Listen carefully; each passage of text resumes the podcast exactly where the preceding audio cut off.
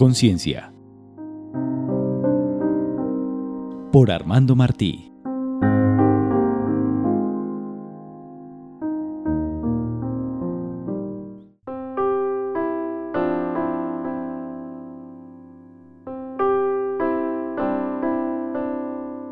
Quiero vivir bien mi vida. Yo naturalmente no sé bien qué es la vida pero me he determinado a vivirla. De esa vida que se me ha dado, no quiero perderme nada. No solo me opongo a que se me prive de las grandes experiencias, sino también y sobre todo de las más pequeñas.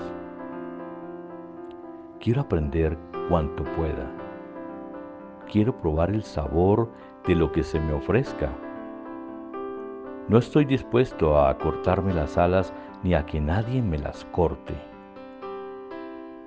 Tengo más de 40 años y sigo pensando en volar por cuantos cielos se me presenten, surcar cuantos mares tenga ocasión de conocer y procrear en todos los nidos que quieran acogerme.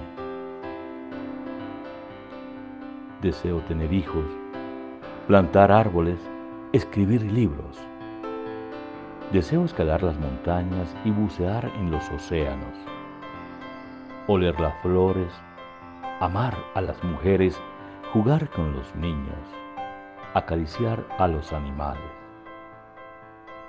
Estoy dispuesto a que la lluvia me moje y a que la brisa me acaricie, y a tener frío en invierno y calor en verano. He aprendido que es bueno dar la mano a los ancianos mirar a los ojos de los moribundos, escuchar música y leer historias. Apuesto por conversar con mis semejantes, por recitar oraciones, por celebrar rituales. Me levantaré por la mañana y me acostaré por la noche. Me pondré bajo los rayos del sol, admiraré las estrellas, miraré la luna y me dejaré mirar por ella. Quiero construir casas y a partir de esa experiencia irme a tierras extranjeras, hablar lenguas, atravesar desiertos, recorrer senderos, oler las flores y morder la fruta, hacer amigos, enterrar a los muertos, acunar a los recién nacidos Quisiera conocer a cuantos maestros puedan enseñarme y ser maestro yo mismo. Trabajar en escuelas y hospitales, en universidades y en talleres. Y perderme en los bosques y correr por las playas y mirar el horizonte desde los acantilados. En la meditación escucho que no debo privarme de nada puesto que todo es bueno. La vida es un viaje espléndido y para vivirla solo hay una cosa que debe evitarse, el miedo. De todos los dilemas que conozco, el mejor de ellos es la vida misma. ¿Quién puede resolverlo? La vida es todo menos segura, pese a nuestros absurdos intentos para que lo sea. O se vive o se muere.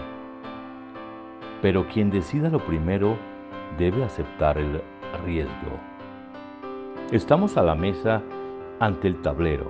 Todo se ha conjurado para que cojamos el cubilete, lo agitemos y echemos los dados.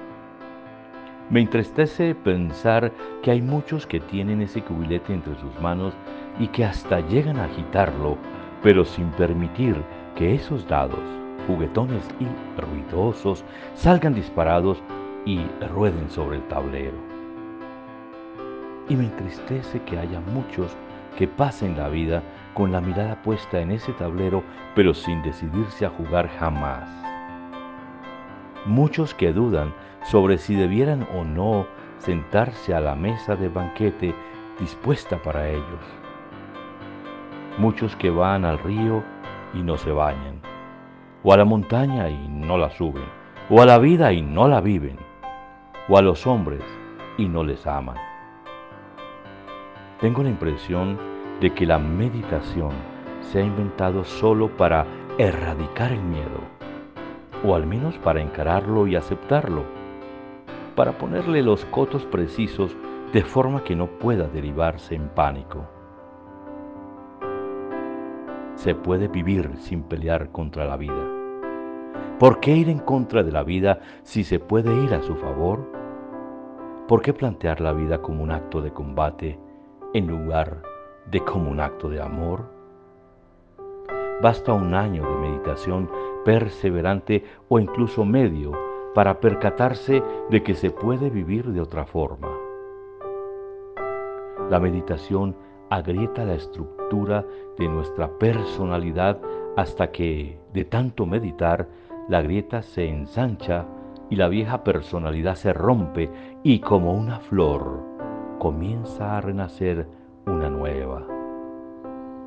Meditar es asistir a este fascinante y tremendo proceso de muerte y renacimiento.